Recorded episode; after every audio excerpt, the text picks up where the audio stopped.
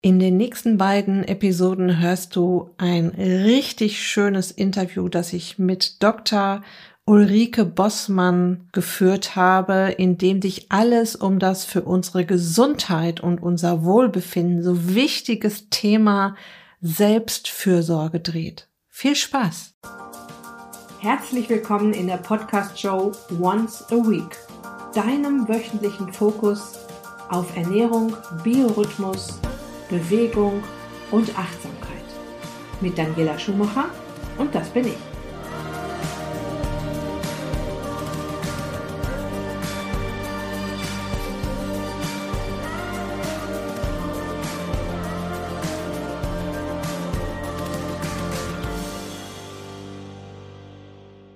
Ja, wenn du mir schon länger folgst, weißt du, dass Achtsamkeit und Selbstfürsorge einen enormen Einfluss auf die Themen Gesundheit und Abnehmen haben. Jeder Veränderungsprozess beginnt mit Selbstfürsorge. Und wenn wir damit beginnen, uns genauso wichtig zu nehmen wie andere Menschen oder auch Aufgaben, dann sind wir auf einem richtig guten Weg.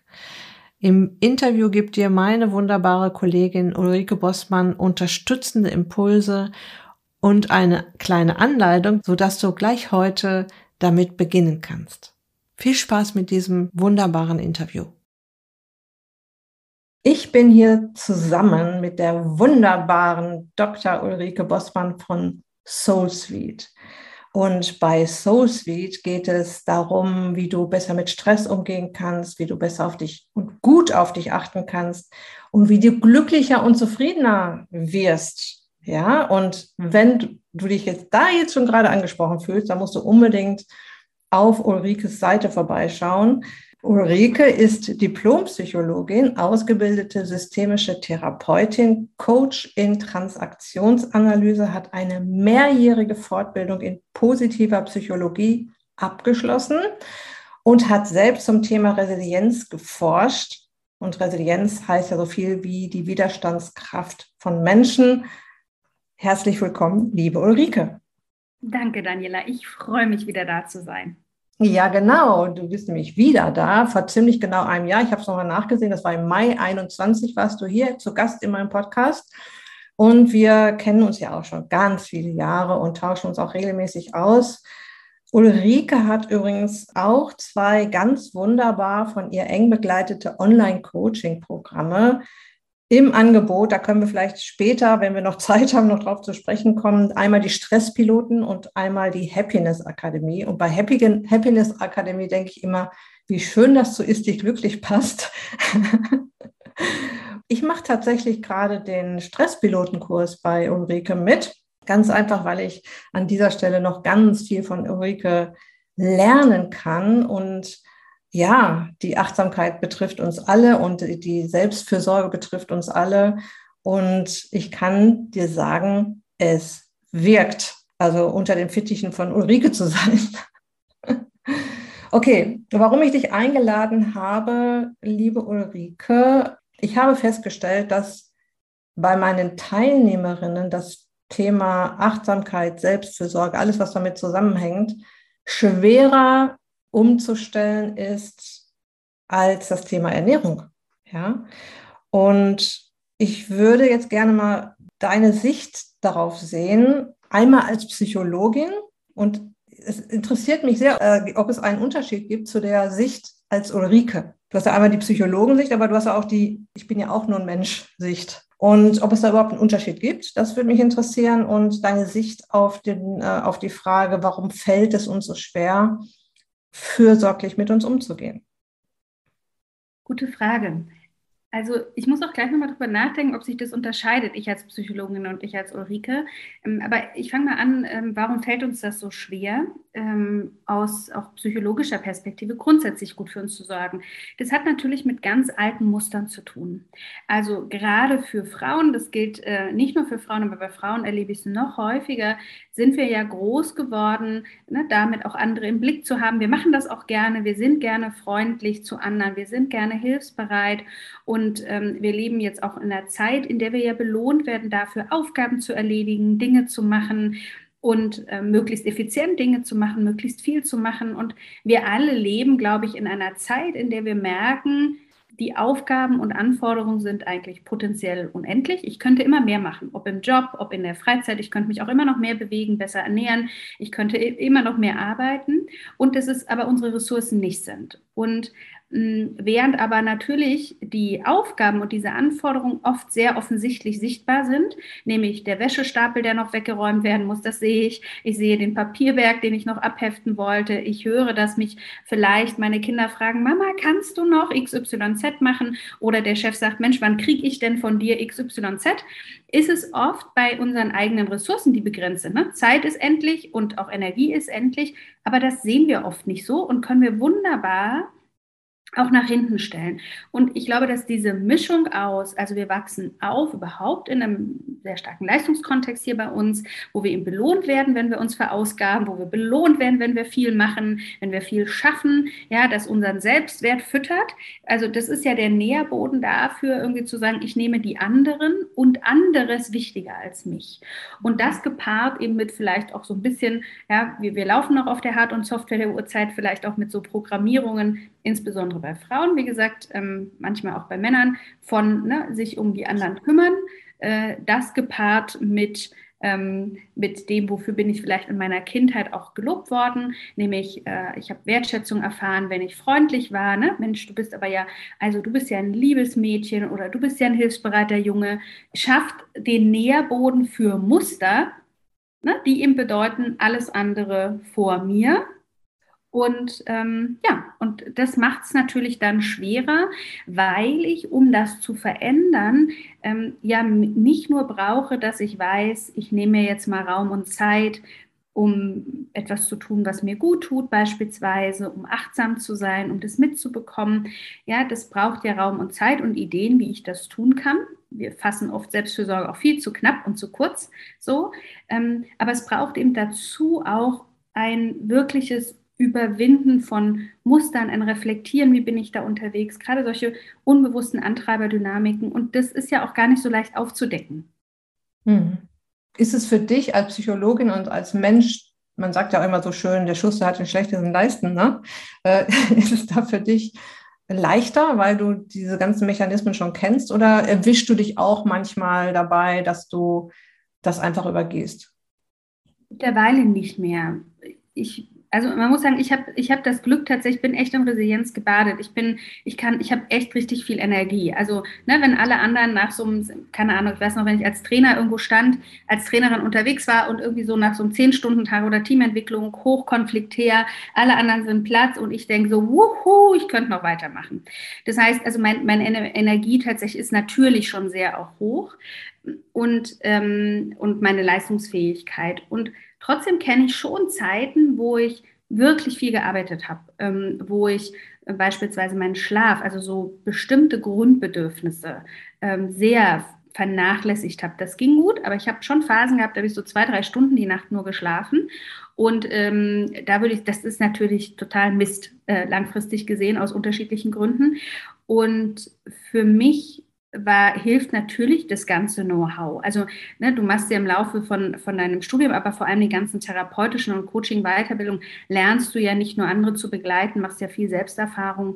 Und ich, ähm, also das wäre genauso, wenn du mir erzählen würdest, ne, wie, wie geht das mit Bewegung und mit Ernährung und äh, würdest dann aber eigentlich selber den ganzen Tag Chips und Schokolade futtern. Das wäre irgendwie, also ich glaube einfach, wir kommen ja nicht raus, auch die Dinge, die wir im besten Fall, die wir, wo wir andere unterstützen, auch ernst ernst zu nehmen und anzuwenden. Und insofern würde ich schon sagen, heute gucke ich da sehr genau drauf und zwar vor allem darauf, eben das wirklich zu einem festen Bestandteil zu machen und auch dieses für mich eben ein psychologisch breiteres Verständnis von Selbstfürsorge zu leben. Ja? Also ich, ich erlebe immer, wir haben einfach so einen Alltag, bei den meisten ist es ja so, ne, 95 Prozent sind auf Effizienzmaximierung ausgelegt, irgendwie powern, irgendwie Dinge abarbeiten, wie gesagt, egal ob im Privatleben oder irgendwie im Job. Und dann, wenn ich halt äh, irgendwie, dann habe ich vielleicht noch 5 Prozent, wo ich es mir verdient habe, mich um mich zu kümmern.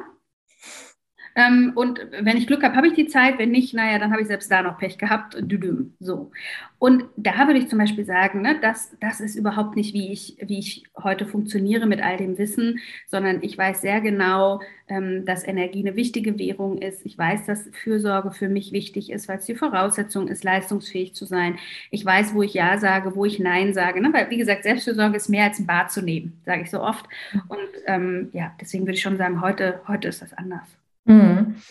Ja, ich finde auch, ähm, dass, und, und den Tipp gebe ich auch immer meinen Teilnehmerinnen, dass äh, sich das immer wieder mit, damit beschäftigen, mit dem Thema auch hilft. Ja, wir beschäftigen uns ja jeden Tag mit all den Themen, du äh, in der Psychologie, mit der Stressbewältigung und so weiter und ich Ernährungsthemen und der menschliche Körper und Gesundheit und Abnehmen. Und es hilft einfach im Thema zu bleiben, finde ich. Ne? Also sich immer wieder damit zu beschäftigen, zu, die Ohren zu spitzen auch mal in Diskussionen dazu einzusteigen, mal wieder ein Buch dazu zu lesen oder einen Kurs mitzumachen. Das hilft auf jeden Fall. Ähm, der Titel dieser Episode heißt Die Kunst, keine Egoistin zu sein, oder das K in Klammern. Also eigentlich schon die Kunst, eine Egoistin zu sein und dabei keine Ego Egoistin zu sein. Und ich habe dazu einen witzigen Satz gefunden. Selbstliebe ist das Gegenteil von Egoismus. Kannst du das ähm, bejahen oder denkst du, dass da was dran ist? Ich tue mich ja schwer mit dem Begriff Selbstliebe, wenn ich ehrlich bin, also aus einer psychologischen mhm. Perspektive. Aber wenn ich das mal ausklammer und sagen würde, da könnte auch stehen, Selbstfürsorge, Selbstakzeptanz, Selbstwertschätzung, äh, dann würde ich sagen, unbedingt. Ähm, weil also wir glauben das oft, ne? wenn ich jetzt mich auch mal an erste Stelle stelle, ähm, das ist ja, das ist, warum es viele nicht machen. Wenn ich auch mal meine Bedürfnisse ernst nehme, egal was das ist, ob ich mir mal Zeit für mich gönne, nur alleine, ähm, ob das ist, ne, Raum für Hobbys zu haben, ob das ist, einfach vielleicht auch mal zu sagen, ich habe da gerade keinen Bock drauf. Also sich auch abzugrenzen, ist ja auch ein Akt der Selbstfürsorge. Dann bin ich egoistisch. Das ist ja die, das ist das Märchen. Und ich glaube, das stimmt eben nicht, ähm, aus verschiedenen Gründen. Nummer eins ist, also ich finde ja immer ganz schön, wer sich überhaupt übrigens darüber Gedanken macht, bin ich dann egoistisch, wenn ich mich um mich kümmere, ist es in der Regel nicht. Diese Frage hat, also darüber denkt niemand nach, der tatsächlich egozentrisch oder egoistisch ist. Ähm, aber also ne, ich finde, im Flugzeug wird es schon so deutlich. Damit ich mich um andere kümmern kann, brauche ich selber quasi eine gute Versorgung. Also jeder, der irgendwie da noch jemals zugehört hat, weiß, im Falle eines, äh, eines Druckabfalls kommen diese Masken raus. Bitte setze dir zuerst die Sauerstoffmaske auf und dann hilf anderen, die bedürftig sind. Und das ist ja die Perspektive, zu sagen, je mehr ich mich um mich selber kümmere, je mehr ich mich nähere, das hat ja Vorteile. Ich bin dann in einer anderen Kraft, ich bin in einer anderen Energie, ich bin in einer anderen Zufriedenheit, in einem anderen Wohlbefinden, in einer anderen Gesundheit, wenn ich all diese Dinge mache und für mich sorge, das steht mir natürlich auch wieder zur Verfügung, um es anderen zu geben. Also deswegen würde ich unbedingt sagen, kluger Spruch, kluger Satz würde ich zu 100 Prozent unterschreiben, es bedeutet, wenn ich anfange bei mir, habe ich, wie gesagt, ganz viel an Ressourcen, ich, die ich überhaupt erstmal ja auch brauche, um sie weiterzugeben. Und auch, ich finde immer, dass, also wir werden zu jemand anderem, wenn ich mich gut um mich kümmere. Ähm, ja, also wir alle kennen das, dass wenn mal die Energie irgendwie knapp ist, ne, weil ich jetzt ewig geackert habe, viel gemacht habe für die anderen, Mental Load ist hoch, ähm, weil ich auch im Privaten noch an 50 Sachen denke. Und dann kommt jemand um die Ecke, jemand, den ich eigentlich gerne mag und fragt mich was dann werde ich einfach kurz angebunden vielleicht antworten, weil mir dann einfach, ne, also dieses berühmte Tröpfchen sozusagen und das Fass überläuft, oder ich werde vielleicht einfach nur so halb, halb zuhören. Ne? Also vielleicht sage ich, ja, ja, erzähl immer, aber eigentlich bin ich nicht bei der Sache. Und ich finde, deswegen ist dieser Punkt, ne, also da gut auf sich zu achten, 0,0 egoistisch, sondern es bedeutet zu sagen, wenn ich mich ernst nehme, dann ähm, heißt das quasi, ich nehme die anderen und mich ernst. Es heißt ja nicht, ich nehme mich ernst und alle anderen sind mir scheißegal. Das ist ja nicht Selbstfürsorge. Es das heißt nur, sich selber halt auch ernst nehmen. Mhm. Kann ich absolut bestätigen, was du gesagt hast, dass wir zu jemand anderen werden, wenn wir uns um uns selbst kümmern. Ich habe ja so, so, ein Experiment gestartet, du wirst jetzt wahrscheinlich schon mal lachen, weil du machst das wahrscheinlich schon seit Jahren. Ich habe Morgenroutine in mein Leben geholt und eine Abendroutine, alles zum gleichen Zeitpunkt ähm, Mitte Dezember letzten Jahres und habe das dann äh, drei Monate durchgezogen. Im Moment mache ich gerade eine Pause. Warum, weiß der Himmel.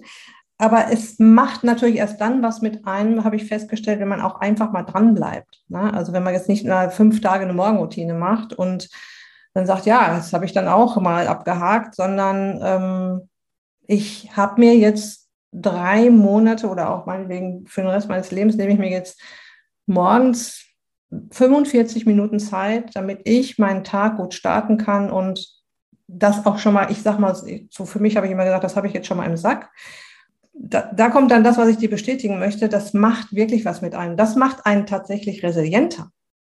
Unbedingt, weil, also das ist ja auch logisch, ne, dass wenn ich, ähm, wenn ich sage, ich habe meine Bedürfnisse gut im Blick mit all dem, was dazugehört. Und Selbstfürsorge heißt ja, ich tue Dinge, die mir gut tun, die mir Energie geben, die mir Kraft geben, die mir Zufriedenheit schenken. Und vielleicht auch, ich mache vielleicht auch hier oder da ja unangenehme Sachen. Ne? Also Selbstfürsorge ist ja nicht nur, wir haben, also ich habe vorhin gesagt, das Bad nehmen, sondern wirklich echte Selbstfürsorge bedeutet eben erstmal zu gucken, was brauche ich gerade, was ist mir gerade wichtig. Und dann kann eben auch bedeuten zu sagen, okay, ich lerne vielleicht auch an manchen Stellen loszulassen. Eine Erwartung von jemandem, weiß es ich, in meinem familiären Umfeld, ne, die, die sofort um die Ecke kommen, wenn ich jetzt nicht jeden Sonntag irgendwie zum was ich was, ja, zum äh, Mittagessen bei den Eltern aufschlage oder ein Telefonat führe. Ja, also dieses, das ist ja auch hier oder da tatsächlich unangenehm. Und das ist auch der Grund übrigens, warum es Leute ähm, warum es so schwer fällt, ne? weil es bedeutet, vielleicht auch mal jemanden zu enttäuschen. Ich anfange, Grenzen zu kommunizieren, zu sagen, ich bin eben nicht mehr grenzenlos für alle und alles verfügbar oder ich sage auch mal Nein. Ähm, ne? All das sind ja auch Dinge, die wirkliche Selbstfürsorge bedeuten und fürsorglich auch für sich eben einzustehen. Mhm. Ähm, du hast ja gerade schon angerissen kurz, dass uns die Evolution das auch so ein bisschen in die Wege gelegt hat, in die Wiege gelegt hat. Wir sind die Kümmererinnen. Ja, also der Mann ging auf die Jagd, die Frau war bei den Kindern, hat sich um die Familie gekümmert, hat das alles zusammengehalten. Und äh, die Nachkommenschaft stand ja in der Evolutionsgeschichte viele Millionen Jahre an allererster Stelle. Ne? Also die Evolution wollte immer dafür sorgen, dass wir nicht aussterben und dass immer genug Nachkommenschaft da ist und dass der auch nichts passiert. Und das Leben war damals halt noch ein bisschen gefährlicher als heute.